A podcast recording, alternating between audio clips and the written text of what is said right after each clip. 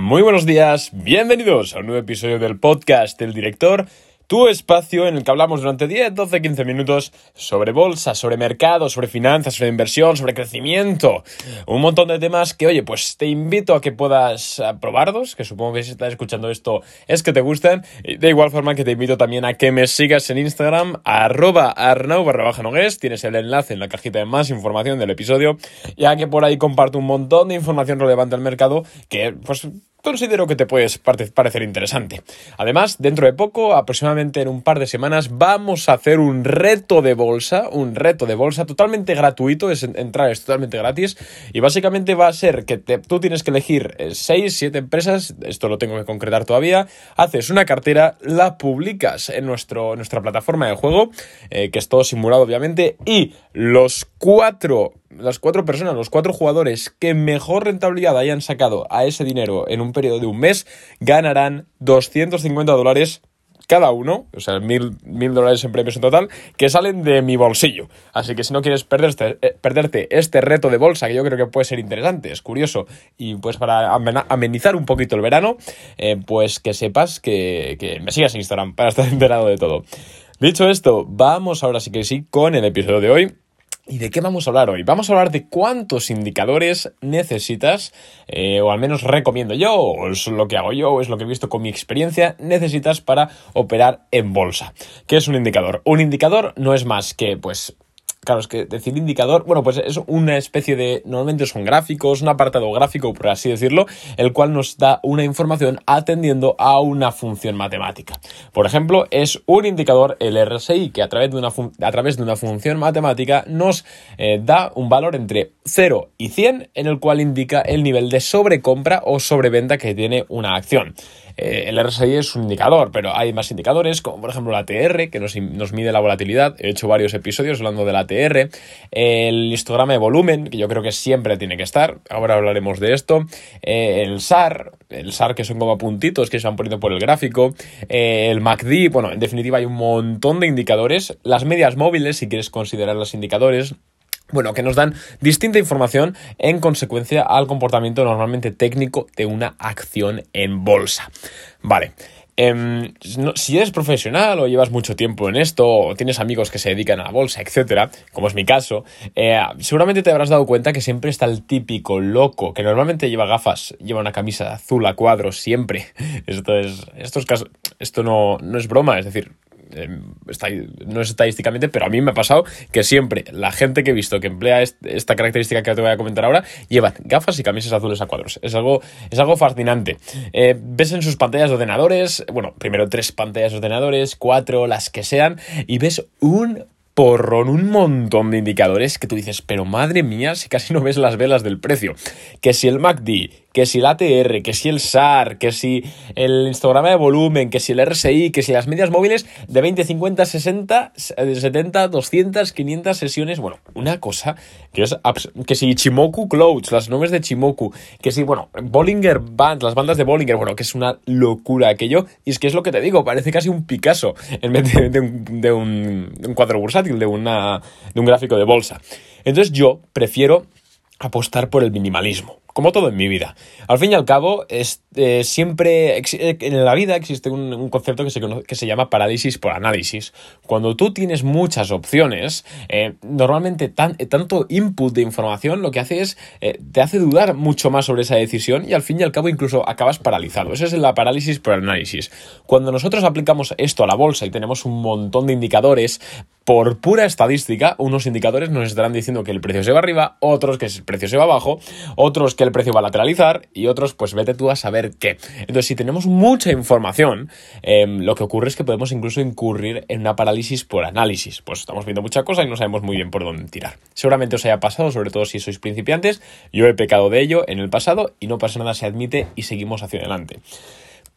Primero, bueno, voy a comentarte primero qué criterios seguiría yo para poner los indicadores. Por supuesto, no emplearía todos, o sea, yo sé cómo funcionan el 80% de los indicadores que existen, pues, y los más famosos, por supuesto, pues lo que hablamos, ¿no? Ichimoku Clouds, eh, las bandas de Bollinger, por supuesto el RSI, ATR, SAR, eh, MACD, etcétera. Sé cómo funcionan todos al perfecto. De hecho, me sé, me sabía antes las fórmulas matemáticas que empleaban, em, pero, pero bueno, de un tiempo hasta de un tiempo hasta esta parte y sobre todo con un tiempo me refiero a los años que llevo ya viviendo de, invertir mi capital en bolsa, eh, me he dado cuenta que lo mejor es emplear dos y como mucho tres indicadores en pantalla.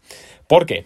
Primero, tienes que elegir los indicadores que realmente sean poderosos o que más personas utilicen, esto es muy importante, y que te den información más relevante. Es decir, el RSI te da una información mucho más relevante que, por ejemplo, el Ichimoku Clouds, principalmente por lo siguiente.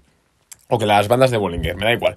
Eh, ¿Por qué? Porque el RSI primero es que lo emplean más gente. ¿Vale? Es mucho más amplio, entonces ya sabemos que en el trading, sobre todo, eh, la mentalidad de los traders, eh, si todos los traders creen algo y usan algo, eh, es una profecía autocumplida, es decir, al final se cumple. Entonces, si todo el mundo usa el RSI, con más probabilidad cuando el RSI llega a un nivel de sobreventa, la acción va a subir, o cuando llega a un nivel de sobrecompra, la acción va a bajar. Eso primero, es un nivel de prioridad. En segundo punto, el RSI nos da una información más valuable que las bandas de Bollinger. Sí, las bandas de Bollinger nos pueden decir el canal en el que está, nos pueden indicar alguna resistencia, sí, pero es que no es tan relevante esa información como la que una acción puede estar sobrevendida o sobrecomprada. Y si hacemos, hacemos el ejemplo, si vemos una acción que está en la banda baja de Bollinger, es decir, que, que en teoría tiene que bajar, pero el RSI está marcando sobrecompra es más probable que baje, es decir, que haga caso al RSI. Vale, esto en primer lugar. En segundo lugar, yo recomiendo dos y en ocasiones tres indicadores. ¿Por qué? Porque sí que es verdad que depende del activo que estamos negociando, o de la empresa, o de lo que sea, o, del trade que nosotros queramos hacer. No es lo mismo llevar un swing trade a dos meses que llevar un swing trade a dos semanas. Entonces, dependiendo un poco de eso, pues sí que tenemos que ampliar información. Por supuesto, no significa que, tienes que, que tengas que tener únicamente y de forma inamovible solo dos o tres indicadores, en absoluto. Pues si un día necesitas otro más, lo añades, o si requieres de una información adicional, pues pues la solicitas. Esto es así, yo creo que esto es sentido común, pero por norma general yo no me llenaría la pantalla de, indicadores que en fin y al cabo se contradicen unos a otros. Me, explico, ¿no?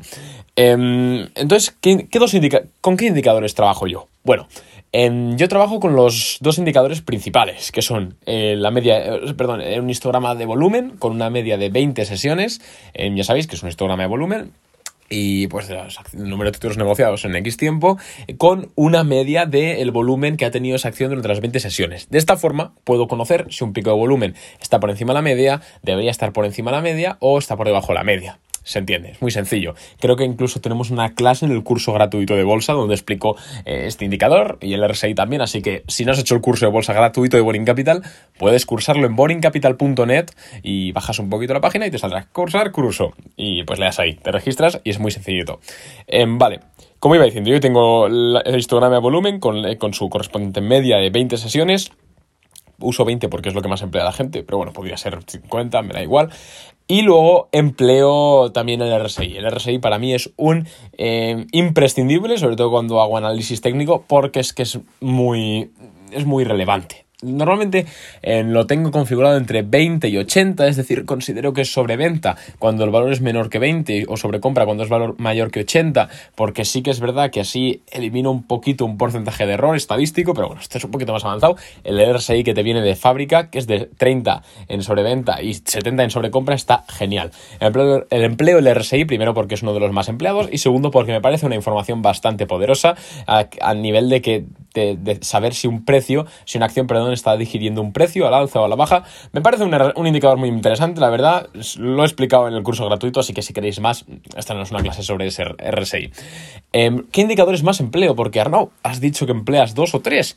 Vale, pues bueno, sin contar las medias móviles, que yo no las cuento como indicadores porque están como dentro del gráfico. Bueno, vamos a contarlas como indicadores, entonces empleo tres o cuatro. De medias móviles normalmente tengo la de 20 sesiones, la de 50 sesiones y la de 200 sesiones. Aunque es verdad que en Webull al menos le puedo dar al, al, ojo, que hay un icono de un ojo, y como las voy ocultando, así pues se me hace la vista, se me hace la vista más clara cuando digo pues cuando reviso las acciones, es decir, cuando quiero poner las medias, le doy a visualizar, las veo, digo, ah, vale, pues ha habido un cruce de medias, o ha habido un cruce durado, o cuidado que ahora mismo puede haber un cruce bajista, o mira, está haciendo de soporte en la media de 200, etcétera, y luego lo vuelvo a esconder para que no me moleste en la pantalla. Eh, las medias son esas las que empleo, y luego otro indicador que empleo en ocasiones y en ocasiones no, depende de lo que os digo, de la estrategia que quiera seguir, de si vamos a corto, medio o largo plazo, empleo el ATR. El ATR es uno de los, de los grandes olvidados. Seguramente eh, pocos hayáis escuchado a traders profesionales hablar sobre el ATR, eh, pero es que a mí me parece súper útil y todas las veces que lo he empleado me ha salido muy bien la jugada. Y es que el ATR no os mide otra cosa, tengo muchos episodios explicándolo. Y en el curso Premium de Bolsa también tenemos una clase al detalle sobre el ATR para emplearlo como un maestro. Pero, pero bueno, el ATR básicamente nos mide la volatilidad. Entonces, pues para poner stop loss, sobre todo cuando estamos negociando con empresas muy volátiles o de baja capitalización, pues me pongo un momentito el ATR, miro, ah, pues mira, se suele mover un 8% por sesión de media, de media máxima. Pues entonces mi stop loss va pues ya más alejado de ese 8% de volatilidad. Bueno, tengo muchos episodios hablando del ATR, esto no es ninguna clase sobre el mismo, pero bueno, que sepáis que ese es un poquito el indicador que más empleo yo. Em, entonces, en resumen, indicadores que yo empleo, pues media histograma de volumen con una media de 20 sesiones, medias móviles, si las quieres contar como indicadores, cuéntalas, eh, de 20, 50 y 200 sesiones, em, por supuesto el RSI y en ocasiones el ATR. Los, demás indicadores, ¿los he empleado alguna vez? Sí. ¿He empleado Ichimoku Clouds? Sí. ¿He empleado bandas de Bollinger? Sí que he empleado bandas de Bollinger, pero decir que, bueno, por ejemplo, las bandas de Bollinger últimas funcionan mejor para el day trading y sobre todo en mercados menos líquidos que el americano. Eso es lo que me dice un poquito mi experiencia. ¿eh? No, no es que esté comprado ni nada, pero bueno, es mi experiencia. Eh, yo priorizo un, un trading, eh, sí, bueno, una manera de operar minimalista. Yo uso esos indicadores porque son los indicadores primero más empleados del mundo. Es decir, ¿quién, qué trader, por básico que sea, no emplea el volumen, el RSI o las medias móviles? De forma que, pues, sí, me puedo fiar más de la información que me den por el tema de la profecía autocumplida. Segundo, me da, me aportan información muy valiosa, porque la información del volumen es de un valor incalculable. Yo creo que está incluso hasta la altura del precio de la acción. ¿Por qué? Porque me está diciendo cuánto interés hay en el mercado por una acción. Y eso es muy valioso. Igual que el RSI, que me está, diciendo el nivel de digerimiento de, de compras o ventas. Yo creo que es información muy, muy, muy relevante. Y, además, pues eso, al fin y al cabo es simplicidad. Eh, si funciona bien, ¿para qué cambiarlo? Eh, yo creo que lo simple, los quitarse de dolores de cabeza es lo más importante en el trading. Si haces una operación y sale mal, oye, pues asegúrate de poner el stop loss de forma correcta, que tengo que hacer una clase en el curso de Boring Capital, por cierto, el premium, de cómo poner stop loss de forma correcta. Eh, ya saltará, no pasa nada. Si al fin y al cabo estamos para aprender. Si tú crees que el ATR a ti no te sirve y te, te sirve más el, el SAR, pues usa el SAR. Aquí cada uno hace lo que quiere. Aquí yo te comparto mi opinión. En mi opinión es esta, que más vale ser minimalista que no con muchos dolores de cabeza, que al final operarás menos y peor. Un abrazo, espero que te haya gustado el episodio y nos vemos mañana martes. Venga, a darle caña a la semana y un abrazo. Y ojo que el 1 de julio abrimos plazas en Boring Capital, así que si estabas pensando en entrar, que tenemos plazas cerradas ahora desde hace un tiempo, pues cuidado porque vamos a abrir plazas limitadas. Un abrazo y os doy más info por Instagram. ¡Chao!